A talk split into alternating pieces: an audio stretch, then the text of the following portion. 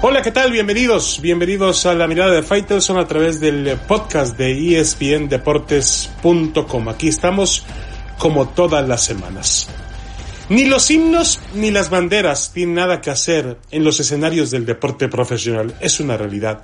Los símbolos patrios fueron atraídos a los estadios para sacar una ventaja de ello y convertirlo en un tema emocional, pasional y también económico.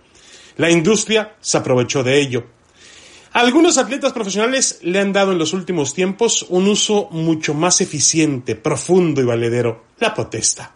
La muestra del enfado por lo que viven socialmente y que todos vemos y sentimos y que la mayoría callamos. Esa es la realidad. No hay nada de malo en protestar. Y con todo respeto, es un punto de vista particular, por supuesto, respetaré otros puntos de vista, pero para mí la, la, la posibilidad de ser libre, de expresarse libremente, está por encima de una bandera y de un himno o de un acto por más solemne y pomposo que sea. Los diferentes deportes de Estados Unidos atraviesan por una situación realmente compleja, una vez que las protestas y los disturbios se han apoderado de las calles. El propio presidente de Estados Unidos exigió a la NFL que no encuentre en los reclamos y la situación actual un pretexto para permitir que se irrespete el himno y la bandera antes de cada juego. El eh, presidente Trump dijo esto en un tuit. Podría ser remotamente posible que en la declaración de paz y reconciliación bastante interesante de Roger Godel él estuviera insinuando que ahora estaría bien que los jugadores se arrodillen o, o no se pongan de pie durante el himno nacional, y así por lo tanto no respetan a nuestro país y a nuestra bandera. Otra reacción ocurrió desde la Asociación de Jugadores de la Selección Nacional de Estados Unidos, la selección femenil, que emitió un comunicado en el que pide a la federación que anule su política que impide arrodillarse durante los himnos y que se disculpe con la comunidad de raza negra por haber impuesto esa norma. Eh, un tema realmente también eh, interesante y profundo, eh, tomando en cuenta lo que ha sucedido también en el fútbol femenil. El tema había tenido ya antes, en la semana, un desenlace de gran polémica cuando el veterano quarterback de los Santos de Nueva Orleans, Drew Brees, afirmó que el himno y la bandera deben respetarse por encima de cualquier objeción justo al tiempo en que la opinión pública cuestionaba el trato que la NFL le había dado otro coreback, a Colin Kaepernick. El primero en reclamar a través de los protocolos de los juegos. Brice tuvo que retroceder, ofrecer disculpas y la opinión pública reconocer abiertamente que Kaepernick tenía razón y que se le ha alejado injustamente de la posibilidad de continuar a hacer su trabajo. Lo más fácil sería retirar los himnos y las banderas de los escenarios deportivos en Estados Unidos, pero también el verdadero fondo dilema del asunto se refiere, insisto, al derecho que deben tener los deportistas de exponer libremente sus ideas en, la alguna vez, en el alguna vez llamado país de las libertades y de las oportunidades. El tema de la bandera y los himnos no es privativo de los deportes norteamericanos. La FIFA los utiliza antes del juego de cada selección, mezclando un sentimiento patriotero que invita claramente al aficionado a ser parte de esa confusión. Él está viendo jugar a la selección que representa el fútbol, fútbol de su país, pero entre los tonos del himno y el ondear de la bandera se engaña y se deja ver que esos futbolistas y esa selección realmente representan el honor, la dignidad, la reputación y hasta la salvación de su país. Hágame usted el favor.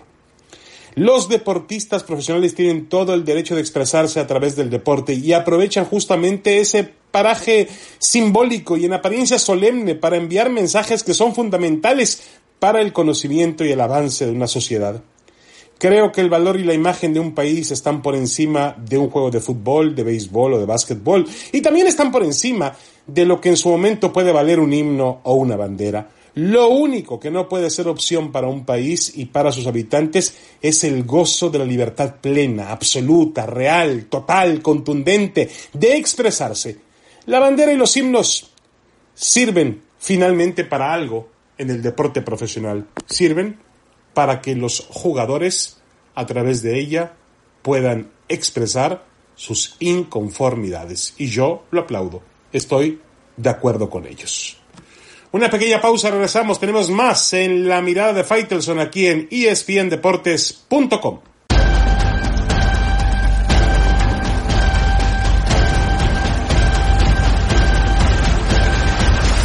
Damas y caballeros, regresamos a la mirada de Faitelson en este podcast de espndeportes.com. Los invito a seguir todas las plataformas, todas las plataformas digitales de ESPN, el líder mundial en deportes y también a que usted me pueda seguir a través de eh, mi dirección de Twitter que es arroba Faitelson-ESPN, arroba Faitelson-ESPN. Ahí usted me puede enviar mensajes y por supuesto también disfrutar de alguno de los, disfrutar o lamentar de alguno de los puntos de vista que doy en materia deportiva. El fútbol mexicano ha comenzado su propia cuenta regresiva presionado por su socio en los negocios del fútbol, la FIFA. Y John de Luisa, el presidente de la Femex Food, ha dejado entrever que la meta es tener una imagen distinta para cuando llegue el momento de organizar en casa el tercer mundial en la historia del fútbol mexicano. Ello quiere decir, palabras más, palabras menos, que habrá que desprenderse de todas o de la mayor parte de las irregularidades que se acumulan cada cierto tiempo y que se convierten en uso y costumbre del fútbol mexicano. Hay tres que llaman poderosamente la atención, el ascenso y descenso, la abolición del ascenso y descenso, la multipropiedad y los derechos laborales del futbolista. La presión internacional existe. La FIFA nunca, nunca ordena, siempre recomienda y tres clubes de la desaparecida Liga de Ascenso, el Mérida, Correcaminos y la Universidad de Guadalajara, han asistido al Tribunal de Arbitraje Deportivo, un órgano reconocido por la FIFA y por las principales entidades del deporte internacional, para reclamar sus derechos. Hace algunos días se conoció el contenido de una carta que envió la Asociación de Futbolistas Profesionales de México a la FIFA reclamando por los derechos laborales del jugador que, a diferencia de otras partes del mundo, en México se han tardado en llegar plenamente al servicio del futbolista. En un país, hay que decirlo, agobiado por la cultura de la trampa y la corrupción, el fútbol no se ha mantenido ajeno, de ninguna forma. Y el problema es que al manejarse con sus propios reglamentos y votaciones, nuestra industria es capaz de cualquier cosa. Hay más democracia que en el pasado, decía John de Luisa la semana pasada en una entrevista con Fútbol Picante con respecto al fútbol mexicano. Sí, esa democracia se manifiesta hoy cuando un grupo de 10, 12, quizá 14 personajes millonarios levantan la mano y votan votan por sus propios reglamentos, por sus propias leyes, sin importarles qué opinan los demás. En su democracia, entre comillas, pasan por encima de quien sea. El futbolista, que es la materia prima, el aficionado, que es el cliente, el consumidor, pasan a segundo y a tercer plano. Y si es necesario desaparecer toda una liga, levantan la manita y votan. Y si es necesario suprimir todo un torneo, levantan la manita y votan. Y si es necesario aumentar el número de futbolistas extranjeros, levantan la manita y votan. Y así sucesivamente por cada rubro que estorbe o ayude en favor de sus intereses particulares. Esa es la renovada democracia que se utilizaba desde hace ya algunas décadas en el fútbol. Nadie nos va a decir que somos antidemocráticos, vociferaba el poco célebre dirigente argentino del fútbol Julio Grondona en aquella Comebol que enarbolaba la bandera de la corrupción por encima de cualquier otra cosa. Pero la presión internacional de un mundo cada día más globalizado debe generar cambios en el fútbol mexicano. De Luisa lo sabe bien y espero que también entiendan que lo entiendan algunos de los dueños de clubes de nuestro fútbol. Ya no es tan fácil como se hacía antes, y el fútbol de México o la industria del fútbol mexicano no puede vivir o subsistir en una burbuja o en una isla. Finalmente los van a acercar, finalmente los van a atrapar, finalmente los van a aniquilar. Hay que limpiar la casa, el tiempo corre. Veremos qué ocurre o de qué tipo de manejos, artimañas y justificaciones se valen esta vez los dirigentes del fútbol mexicano para capear la tormenta que se viene. Está claro que hay tres rubros fundamentales que hay en los que hay que trabajar. Uno, el ascenso y el descenso. Nuestra liga tiene que tener ascenso y descenso y no pueden desaparecer toda una liga eh, porque eso conviene a los intereses de pronto económicos de ellos o de algunos. Y la otra es eh, la multipropiedad. la van a acabar, la tienen que acabar. Creo que ya están dando los primeros pasos, o por lo menos lo veo yo así, con el tema de la venta del Querétaro que pertenecía a Grupo Caliente y que era hermano del Tijuana y que aparentemente lo están vendiendo a un grupo encabezado por un promotor llamado Greg Taylor.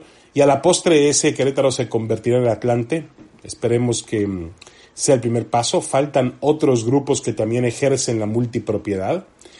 Y el tercero, los derechos laborales del futbolista. Ya decíamos que los jugadores enviaron una carta a FIFA quejándose amargamente de que en México no se les daba el mismo trato que se le da al futbolista en otras partes del mundo. Y tienen toda la razón. En parte ha sido culpa del propio futbolista mexicano que no ha reclamado como tiene que reclamar todos sus derechos. Eso es una realidad, le ha faltado personalidad al futbolista mexicano. Pero también es una realidad que en México generalmente hay una cultura de oprimir, de vivir oprimiendo al empleado, aprovechándose del empleado y aprovechándose de los sindicatos, que generalmente los sindicatos pues los compran o se convierten en unas ollas de grillos, de corrupción, de trampa. Hay que ver dónde están la mayor parte de los líderes sindicales en nuestro país o en prisión o prófugos.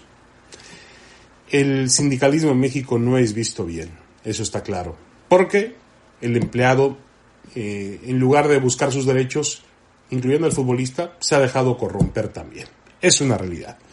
Bueno, es lo que tenemos hoy en la mirada de Faitelson. Muchas gracias por ser parte de ella. Los esperamos la próxima semana. Un abrazo para todos. Saludos. Ya hay noticias del fútbol mexicano. La vuelta para el 17 de julio. Regresa a la Liga de España esta semana. Así que tenemos muchos temas que platicar. Un abrazo, pásenla bien y síganos en espndeportes.com.